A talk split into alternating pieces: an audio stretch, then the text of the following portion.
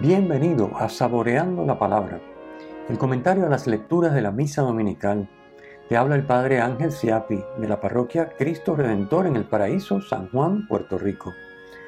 Recuerda que en la descripción están las citas bíblicas de las lecturas, el enlace al guion de la lección divina, el enlace a los apuntes del comentario y la dirección de la página web de la parroquia Cristo Redentor.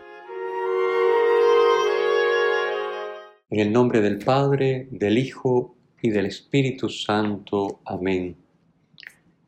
Muéstrate propicio con tus hijos, Señor, y multiplica sobre ellos los dones de tu gracia, para que encendidos de fe, esperanza y caridad, perseveren fielmente en el cumplimiento de tu ley.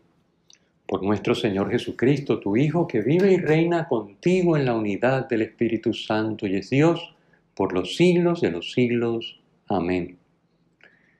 Domingo decimosexto del tiempo ordinario, ciclo A.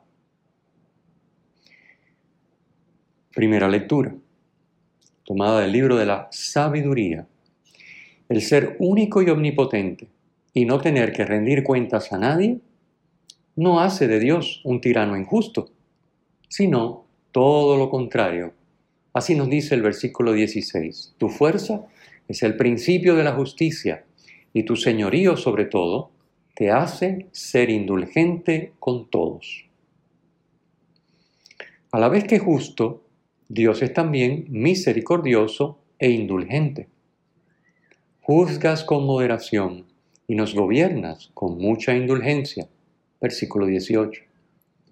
Comportándose así, Dios nos enseña que el justo debe ser humano, versículo 19, y ofrece a todos la esperanza de alcanzar la salvación, dando lugar al arrepentimiento de los pecadores. En el Evangelio, con la parábola de la cizaña, Jesús enseñará que debemos ser pacientes y misericordiosos con el pecador, como lo es nuestro Padre Dios. Segunda lectura. Continuamos leyendo el capítulo 8 de la carta de San Pablo a los romanos. El domingo pasado, San Pablo expresó que la creación gime aguardando ser liberada de las consecuencias del pecado del hombre y que también nosotros, que poseemos las primicias del Espíritu, gemimos en nuestro interior, aguardando la adopción filial, la redención de nuestro cuerpo. Hoy nos dice que porque somos débiles y porque no sabemos pedir como conviene, también el Espíritu gime en nuestro interior, intercediendo por nosotros. O sea, no estamos solos cuando oramos. Porque es Dios, el Espíritu conoce nuestro ser y obrar, conoce los corazones, nuestros deseos y necesidades. Porque es Dios, el Espíritu intercede por nosotros, los santos, conforme al querer de Dios. Es decir, la creación gime, también nosotros gemimos en nuestro interior. Sufrimos, consecuencia del sufrimiento que trae el pecado. Pero Dios se solidariza con el pecador y también el Espíritu que Dios nos da gime en nuestro interior intercediendo por nosotros con gemidos inefables, que Dios conoce porque el Espíritu es Dios. Por lo tanto, Dios conoce lo que el Espíritu pone en nuestra boca, en nuestro corazón, y a la misma vez el Espíritu nos conoce porque es Dios. Unas expresiones preciosas de San Pablo que nos servirán, estoy seguro que nos servirán para meditarlas y enriquecer la manera en que oramos. Pasemos al Evangelio. En el Evangelio continuamos la lectura del capítulo 13 de San Mateo que iniciamos el domingo pasado.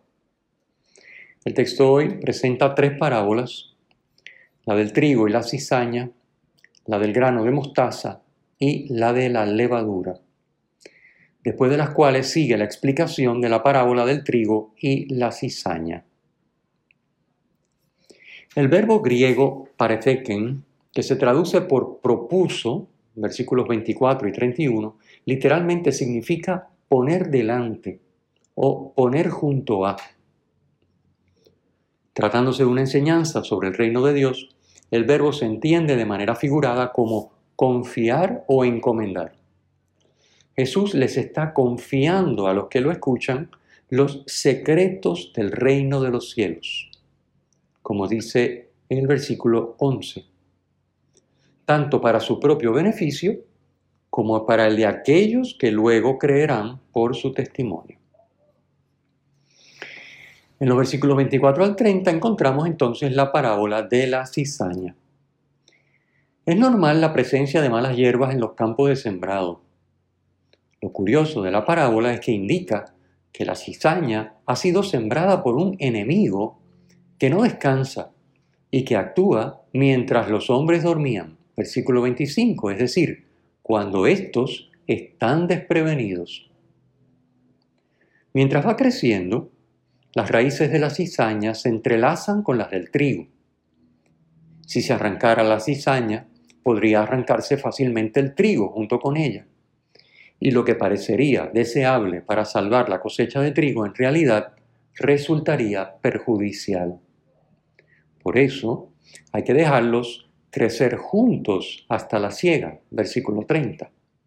Entonces será el momento de arrancar primero la cizaña y atarla en gavillas para quemarla, y el trigo almacenarlo en mi granero. Versículo 30. En Mateo capítulo 3 versículo 12, Juan Bautista dice a los fariseos y saduceos que Cristo, el que viene después de mí, separará a justos de malvados como se separa el trigo de la paja. Recogerá el trigo en el granero y quemará la paja en una hoguera que no se apaga. El verbo quemar y el sustantivo granero son los mismos que aparecen en la parábola. Con ella, Jesús corrige la visión del judaísmo expresada por Juan Bautista de un juicio inmediato y definitivo por parte del Mesías. Recordemos que el concepto de Mesías era de que él venía y al llegar el Mesías iba inmediatamente a restablecer, a quitar a los pecadores, sacarlos del medio y restablecer otra vez el, culto del templo y el esplendor del pueblo de Israel como en antaño, como en la época del rey David. Bueno, pues todavía Juan Bautista está imbuido de esta concepción popular judía y él piensa que el Mesías, que es Cristo, ya ha llegado y lo que va a hacer es separar a justos de malvados, liquidar a los malvados y entonces darle el lugar que le corresponde a los justos. Esto es bien importante entenderlo. Jesús mismo dice en Juan 12:47 que esto no es así. Allí encontramos, porque no he venido a juzgar al mundo, sino a salvar al mundo. La misión de Jesús y la de la iglesia, que prolonga la de Jesús en el mundo hasta el final de los tiempos, es hacer presente el amor que es Dios en el mundo y hacerlo con paciencia, sufriendo a todos los que se oponen al reino, la cizaña, mientras se les invita a la conversión. Esto, por supuesto, no quiere decir que no habrá juicio, o que da lo mismo ser trigo que cizaña, sino que el juicio no se dará en la historia, sino al final de los tiempos, versículo 40. Al concluir la vida de cada uno, estará el juicio particular, y al concluir el mundo, el juicio final. Versículos 40 al 43. En Mateo 24, Mateo capítulo 24, versículos 31 al 46, se nos describe extensamente el juicio final. La parábola de la cizaña enseña que el reino no avanza sin obstáculos ni sufrimientos, sino en medio de ellos.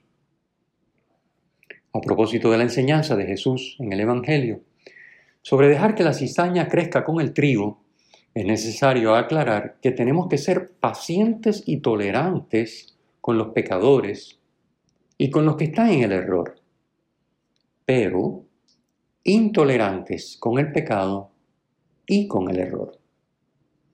Al final de este comentario, escrito, les incluye un artículo muy iluminador de Monseñor Fulton Sheen, que les recomiendo leer. Descarguen el documento y además de encontrar ahí los apuntes de lo que estoy diciendo, van a tener al final este artículo que realmente se los recomiendo porque ilumina, ilumina mucho. Pasemos entonces a la próxima parábola, la parábola del grano de mostaza, que se encuentra en los versículos 31 y 32 de nuestro texto. La misma imagen del árbol que Dios siembra, crece, da fruto y en sus ramas anidan los pájaros. Esta misma imagen la encontramos en Ezequiel capítulo 27, versículos 22 al 24. Allí se refiere a la restauración por parte de Dios del pueblo de Israel luego del destierro a Babilonia. Dios tomará un retoño de las ramas de un alto cedro y lo plantará, y llegará a ser un cedro magnífico. En la parábola del grano de mostaza, el árbol, que simboliza el reino de los cielos, no procederá de algo existente, sino que será nuevo, procedente de una semilla sembrada por Dios. No será un alto cedro, como en Ezequiel, que descuella sobre los demás árboles, sino un humilde arbolito de mostaza, que eso sí crece más que las hortalizas. Será más ancho que alto, de modo que en sus ramas puedan anidar los pájaros. Habrá lugar para todos, judíos y gentiles. Igual que sucede con el reino, hay una gran desproporción entre la humilde semilla de mostaza sembrada y el árbol, en cuyas ramas pueden anidar los pájaros. Al igual que con lo sembrado al borde del camino, en la parábola del sembrador que comentamos el domingo pasado, con la parábola del grano de mostaza, Jesús rechaza un mesianismo nacionalista, un Mesías triunfante y poderoso al modo humano, que acabaría con los enemigos de Israel y restauraría la monarquía davídica. El reino de Dios no se presenta triunfador y ostentoso. Por el contrario, Dios manifiesta su omnipotencia en su amor silencioso, discreto, paciente. Parábola de la levadura, versículo 33. La palabra griega que el texto traduce por amasa es enecripsen y significa oculta o esconde, es lo que significa literalmente. La palabra griega que el texto traduce por medida es satón y equivale a unos 12 litros aproximadamente. La parábola está diciendo que la mujer esconde un poco de levadura en tres medidas, es decir, en unos 36 litros de harina, un montón de harina. La parábola manifiesta la desproporción entre el poco de levadura y la gran cantidad de harina en la que se mete para que fermente. Así es el reino. Los que lo viven son levadura para el resto de la sociedad. Su presencia oculta influye desde dentro en toda la humanidad. El reino no se abre paso desde el poder humano, sino desde el poder divino, oculto en los que viven el reino. A continuación, el evangelista explica por qué Jesús habla en parábolas, versículos 34 y 35. Ya lo había hecho en Mateo 13, 10 al 17 el domingo pasado. Y allí explicamos que este modo de hablar divide en dos el auditorio, entre los que quieren entender con la mente y con el corazón, es decir, captar el mensaje y aplicarlo a su vida, y los que no quieren entender, y se cierran a Jesús y a todo lo que proviene de Él. En el Evangelio de hoy encontramos otra cita de cumplimiento. San Mateo cita el Salmo 78, versículo 2, para indicar que estaba profetizado que Jesús manifestara los secretos del reino de los cielos en parábolas. Finalmente encontramos la explicación de la parábola de la cizaña, versículos 36 al 43. Después de dejar las multitudes, Jesús regresa a casa con los discípulos que no han comprendido la parábola de la cizaña. Ofrecer la explicación dada por Jesús muestra el interés catequético que la parábola tiene para San Mateo. Él quiere que sus lectores la entiendan bien. Jesús, el Hijo del Hombre, versículo 37, es quien siembra la buena semilla, el trigo. Y el diablo, el maligno, versículo 38, la cizaña. La buena semilla son los ciudadanos del reino, versículo 38, o sea, los que viven y actúan según la voluntad de Dios. Las cizañas son los partidarios del maligno, versículo 38. Es decir, los que viven y actúan según el diablo. Producen escándalos, es decir, hacen tropezar a otros en su camino de fe y obran iniquidad. Versículo 41. Al final de los tiempos, versículo 40, o sea, al llegar la ciega, los que han madurado a lo largo de su vida actuando según Dios, en otras palabras, los frutos de la buena semilla, están listos para brillar como el sol en el reino del Padre. Versículo 43. Es decir, para ser almacenados en su granero, en el granero del Padre. Y la cizaña será quemada en un horno de fuego en el que habrá llanto y rechinar de dientes, dice el versículo 42. Esta descripción de lo que sucederá con los partidarios del maligno sigue la concepción judía que expresa con la imagen del fuego el castigo de los condenados después de su muerte. El llanto y el rechinar de dientes expresan el dolor, la frustración y la rabia de quienes pudiendo evitar la condenación mientras vivían, ahora se encuentran impotentes para hacer nada al respecto.